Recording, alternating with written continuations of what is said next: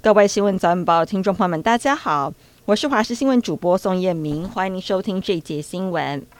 昨天晚间，总统蔡英文在脸书发文表示，立法院朝野立委三读通过一百一十三年度中央政府总预算案，同时也是他任内最后一本总预算案。蔡英文表示，明年度中央政府总预算案岁入岁出总额再度创下历史新高。总预算中包含社福支出金额最高，长照的总预算明年突破八百亿元，次高是教科文的支出。减免私立大专学杂费，每年三万五千元计划已经编入明年的预算，预计明年二月份新学期开始实施。而明年度的国防总预算包含了基金跟特别预算，达到六千零七亿元，同样也创下历史新高。民众党总统候选人柯文哲遭名嘴爆料，说他持有的新竹市隆恩段土地属于特定农业的农牧用地，居然被铺上柏油出租给游览车违规使用作为停车场。对此，柯文哲在直播节目中坦承，确实有违规使用。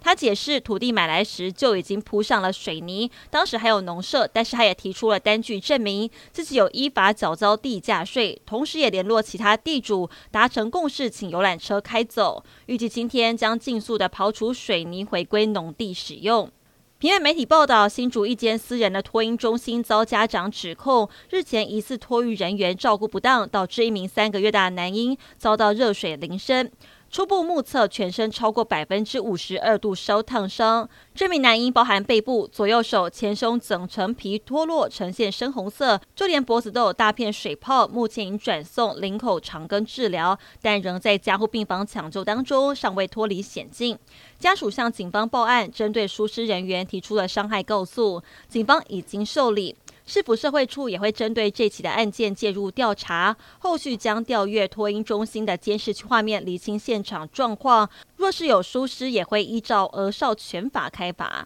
美加智库公布二零二三年人类自由指数报告，在一百六十五个司法管辖区当中，瑞士蝉联人类自由指数最高国家，台湾排名十二名是亚洲最高，中国则排名在第一百四十九名。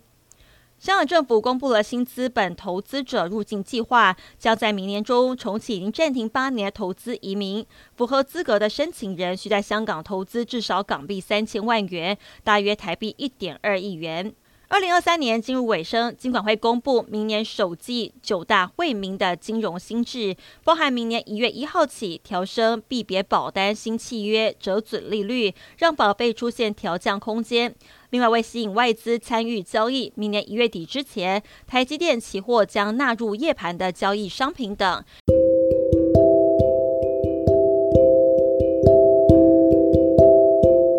以上新闻内容非常感谢您的收听，我们再会。thank you